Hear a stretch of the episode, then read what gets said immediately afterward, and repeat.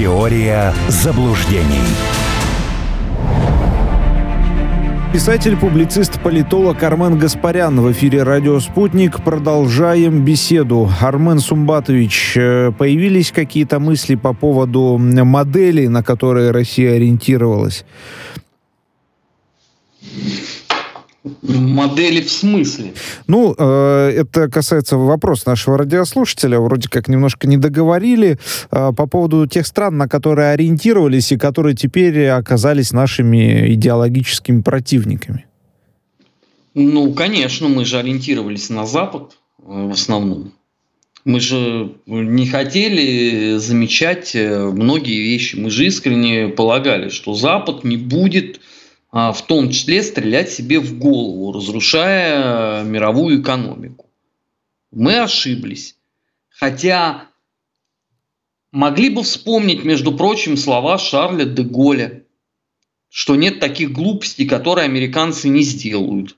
Но это я в совсем упрощенной фазе говорю, но тем не менее, да, это знаменитые слова Шарля де Голля. Мы их не брали во внимание. 2022 год показал, что нужно в том числе переориентироваться. Сейчас это, э, видимо, будет происходить. И это будет э, достаточно серьезная ломка э, сознания в обществе.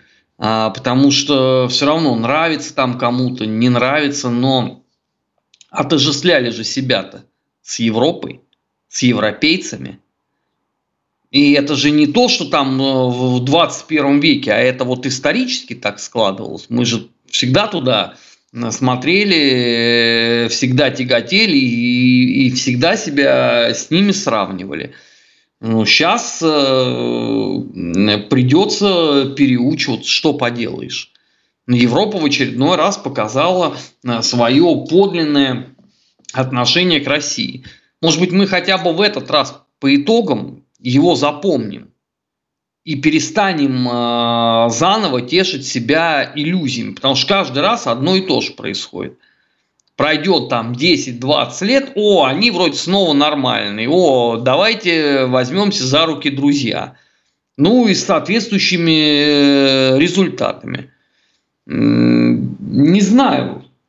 Но это психологическая Я просто история. вот опять это слышу, то, то все то же самое, что там еще немного и Европа передумает. Э, э, это странно выглядит, вот правда. Что касается передумывания Европы и Шарля де Голля, вот не зря, наверное, сказали, интервью вышло у внука, а, Пьер де Голь его зовут, внук Шарля де Голля, неожиданно, на мой взгляд, как-то появилась эта фигура. Я даже не задумался о том, где и чем занимаются дети Шарля де Голля. Вот поинтересовался, оказывается, банковский управляющий какой-то, там, бизнес-стратегия, что-то вроде этого. Вот, ну, бизнесмен, короче говоря. Вот попросили его высказаться, и там весьма такое а, обширное интервью, нужно сказать, у внука экс-президента Франции получилось. И есть несколько любопытных высказываний. Там, кстати, ведущая тоже, ну, то, кто интервьюирует Деголя, тоже любопытные мысли закидывала. Там антироссийский год, она называет 22-й, ушедший уже сейчас. Ну, в общем, ладно, не суть. Э, что касается Пьера Деголя. Вот он сравнивает э, русских, например, с евреями и говорит, что вот русские это следующий после евреев народ, который такой грабеж испытывают. Это он по поводу санкций говорит. Армен Сумбатович, наверное, прочитали вот это все интервью, ну или хотя бы частично прочитали, полюбопытствовали. А, вот в целом и саму персону вот этого Пьера де Голля, и то, что он сказал, как оцениваете?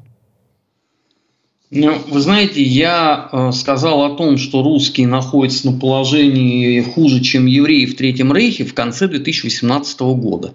Многие тогда хихикали что этого быть не может, это вот сидят, значит, Гаспарян и Мартынов, э, вечно вот они там всем недовольны, а, алармистские прогнозы, вредные, что их слушать.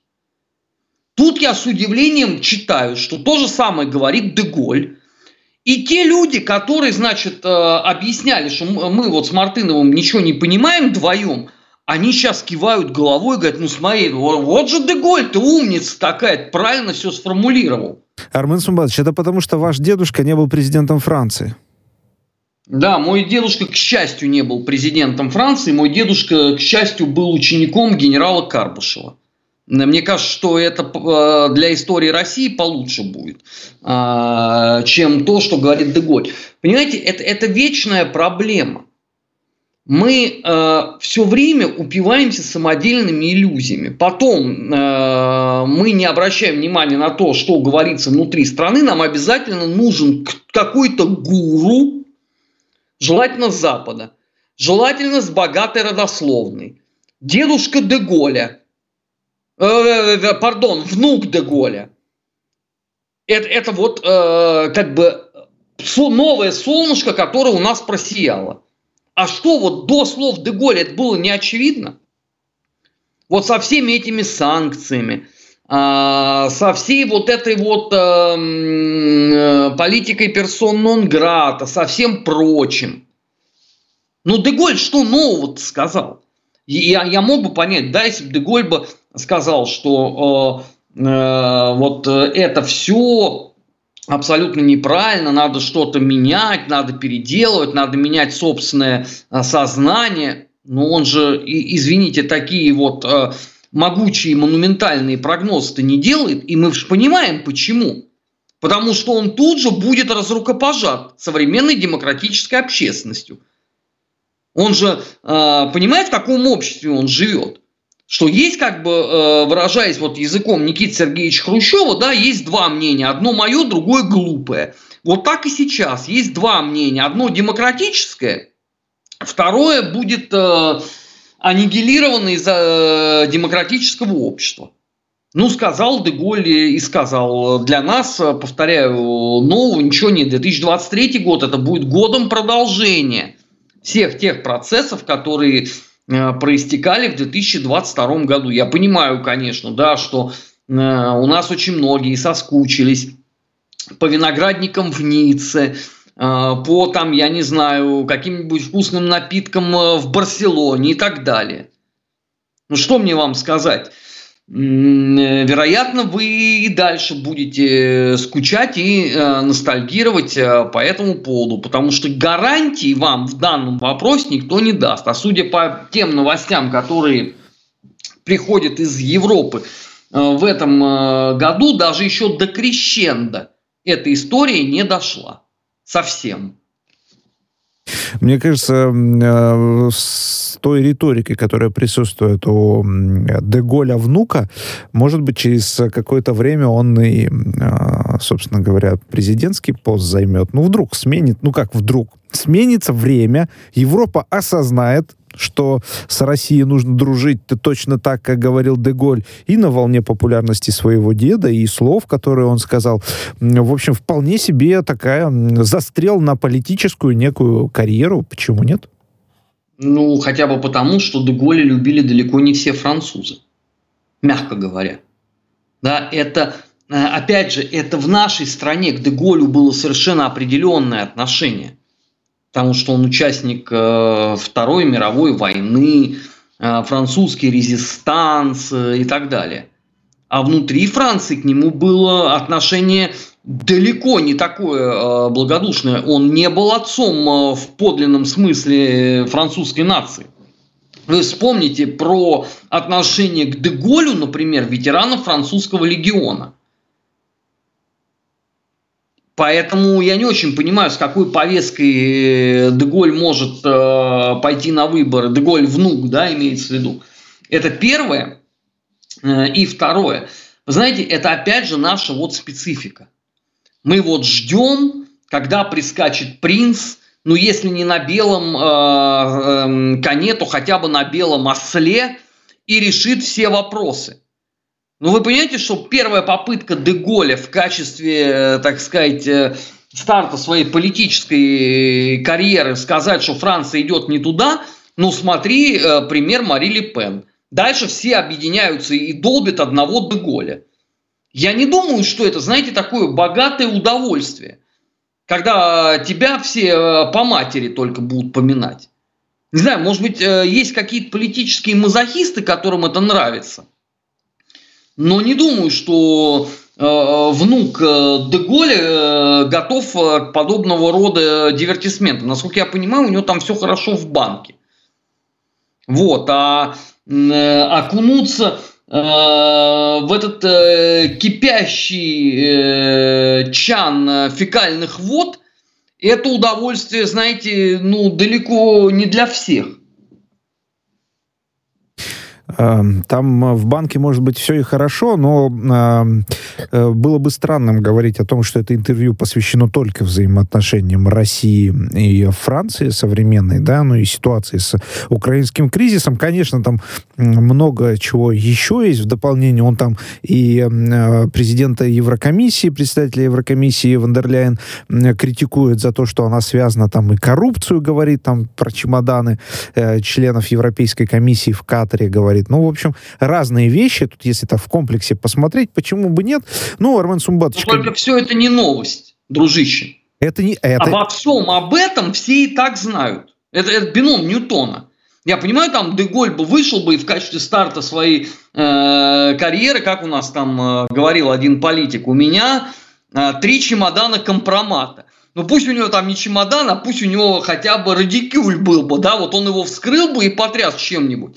А что нового в том, что э, Еврокомиссия погрязла в бюрократии и, соответственно, в схематозах? Ну, я не знаю. Да, ну Та это... же самая Мари Ле Пен об этом давно говорила. Так, к слову. Чем, чем чаще это звучит, тем э, увереннее закрепляется в сознании европейцев. Возможно, когда-нибудь на что-нибудь, я так максимально общо об этом говорю, это повлияет. Армен Сумбатович, давайте ненадолго в Японию. Значит, э, Фумио Кисида высказался в преддверии саммита G7.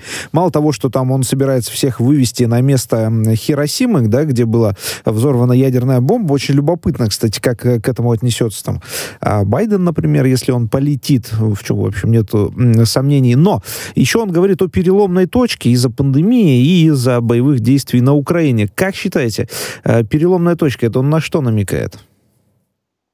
Ну, во-первых, это то, что произошло, это во многом э, слом э, всей послевоенной системы. Послевоенной имеется в виду после 1945 года и с точки зрения международных отношений, и с точки зрения международного права, и с точки зрения мировой экономики и так далее, и так далее. Э, плюс к тому, э, нынешняя эпоха фигова тем, что запылать могут э, параллельно сразу несколько точек. И заполыхать так, что мало не покажется. Ну, давайте вот просто прикинем. Да? У нас есть КНДР и Южная Корея так, к слову, да, при том, что у КНДР есть еще свои вопросы к Японии. И их тоже немало. А, есть э, Сербия и Косово.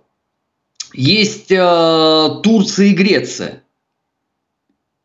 И так далее.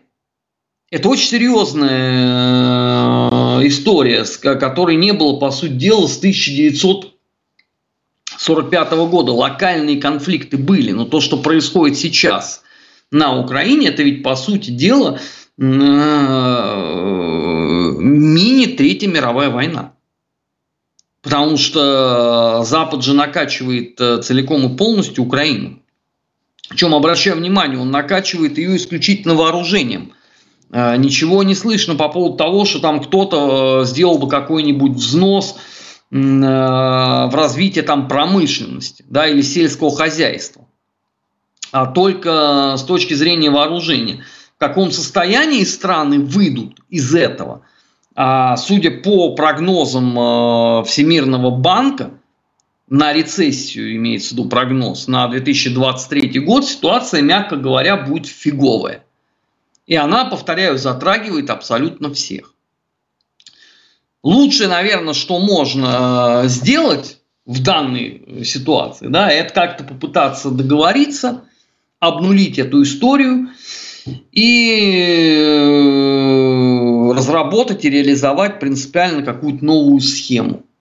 Насколько это сейчас возможно, большой вопрос. Потому что э, послевоенную систему уничтожали 30 лет. Вот, вот то, что произошло на Украине, это уже апогей.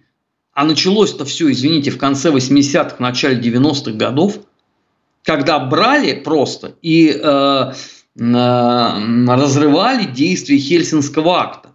Хельсинский акт 1975 года зафиксировал границы послевоенный. Понимаете, что на подготовку такого документа ушло 30 лет. 30. А просуществовал он 14. И это все делал коллективный Запад. Так, на секундочку. И вот сейчас апогея этого, в каком состоянии кто отсюда и как выйдет, это очень большой вопрос. Очень большой. Конечно, в странах Большой Семерки, помимо лозунгов э, и призывов, вот этих бесконечных, да, есть еще четкое понимание, что что-то пошло не так для каждой из них. Ну, как они будут выходить, не знаю. Э, потому что все это устроено таким образом, что они находятся, по сути дела, как сателлиты э, Соединенных Штатов. Ведь что такое, по большому счету, фултонская речь Черчилля? Многие просто не до конца это понимают. Это же не только старт холодной войны. Это присяга новому господину. Черчилль просто быстрее всех понял, что, извините, эпоха колонии закончилась. И нужно найти себе новое место в новой действительности. И он его нашел. И вслед за Черчиллем туда двинулись абсолютно все страны Запада. В той или иной степени. С тем или иным удовольствием. А Соединенным Штатам вообще отлично. Это же все, извините, где-то в Европе происходит. Но согласитесь, что жителю э, Ларго Мэриленда абсолютно наплевать, что там будут э, условно делать украинцы. Или будут ли воевать э, турки с греками? Да я уверен, что среднестатистический житель Ларга Мэриленда даже не сможет на карте показать, это вообще где хоть находится. Его это не интересует. И в этом э, бесконечный профит Соединенных Штатов. Чего, опять же, нельзя сказать про Европу. Идем дальше. Армен Сумбатович, вот любопытная история с э, репарациями, которые Польша от Германии требует. Вот на, на минувшей неделе, если я... Или, может быть, это уже получается в прошлом году, они там пытались ООН как-то присоединить к этой истории, но, видимо, не получилось. И теперь они собираются заручиться поддержкой американцев. Американцы здесь вообще при чем, как э, вам кажется? Потому что, ну, вроде как э, спор двух стран, тем более такой весьма скользкий, потому что этот вопрос был еще там в 50 50-е, 60-е годы закрыт, а теперь, ну, это просто фигура речи, попросим США, или все-таки что-то может продвинуться вместе с гегемоном? Да ничего там не продвинется, потому что этот вопрос был э, благополучно решен. Германия передавала Польше репарации, Германия передавала технологии, Германия даже передала Польше территорию. Часть Восточной Пруссии, например. Вот. Понятно, что жадность и э, наглость э, поляков не знает, в принципе, никаких границ. До Германии они ведь хотели с Россией, в том числе репарации, получить, но им как-то, наверное, очень быстро объяснили, куда надо пойти. Вот, и желательно не возвращаться. Они насели на Германию после этого. И да, Германия отказалась. Э, МИД сделал заявление, что мы типа ничего платить не будем. Я вообще не понимаю, зачем МИД Германии делает подобного рода заявления. Но есть документ. Вы просто молча ткните в харю э, Качинским и Дудом всяческим подписанные Польской Республикой документы. Вот на этом как бы все заявления можно и заканчивать. Почему это все э, находится в формате какого-то такого э, реалити-шоу, для чего это делается, Германии в том числе, я не очень понимаю. Ну, э, хотя вот э, некоторые немцы мне говорят, что э, это все потому, что очень некомпетентные министры. Ну, с этим действительно очень сложно спорить. Ну, потому что Анна Лена Бербак это такой очень яркий пример форменной, абсолютно невменяемой дуры. То есть прям, прям вот для энциклопедии, для палаты меры весов. Поэтому, может быть, действительно это связано э, именно с личностями, с личностями министров. Я не знаю, сколько это еще будет тянуться. Ну, давайте подождем, может, действительно они там создадут э, совместную там комиссию с ООН, э, э, будут э, документы какие-то оглашены. Не знаю, для меня это дикость. Э, да, история с требованием от России как-то поугасла немножко, там одновременно они примерно начали развиваться, набирать обороты, но э, в России действительно, может, э, сказали как-то более жестко, а может быть, просто проигнорировали.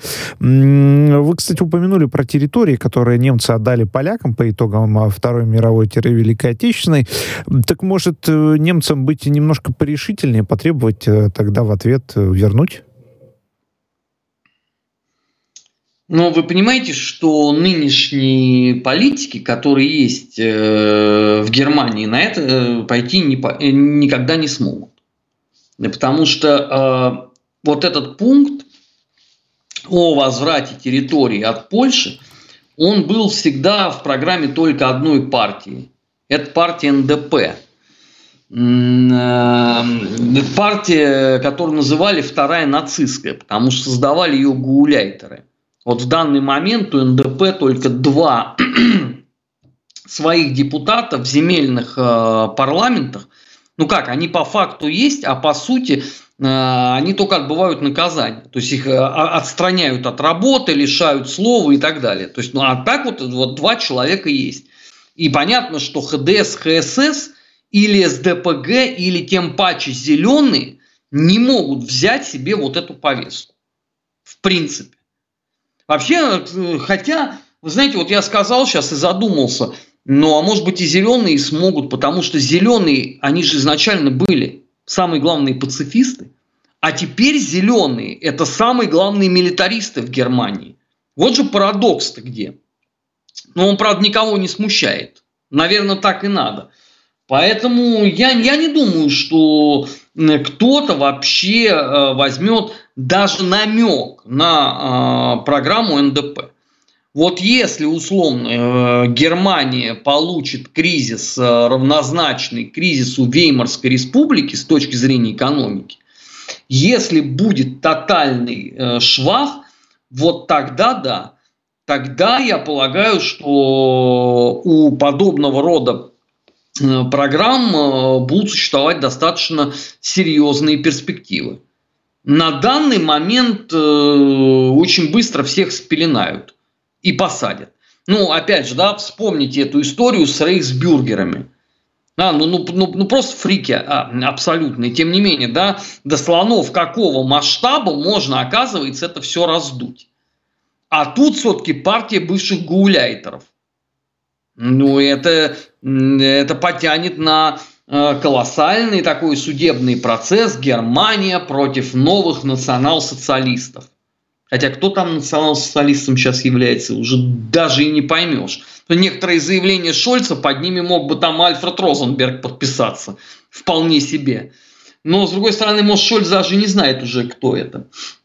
Э, знаете, мне кажется, мне кажется, что у какой-нибудь той же самой Бербак хватило бы э, ну, не смелости, тут может быть глупости, наверное, э, брякнуть как раз про возвращение территорий. Есть такое ощущение. Не, вряд ли. А, вряд ли, потому что страны члены Европейского Союза, страны члены Альянса это хлопотно.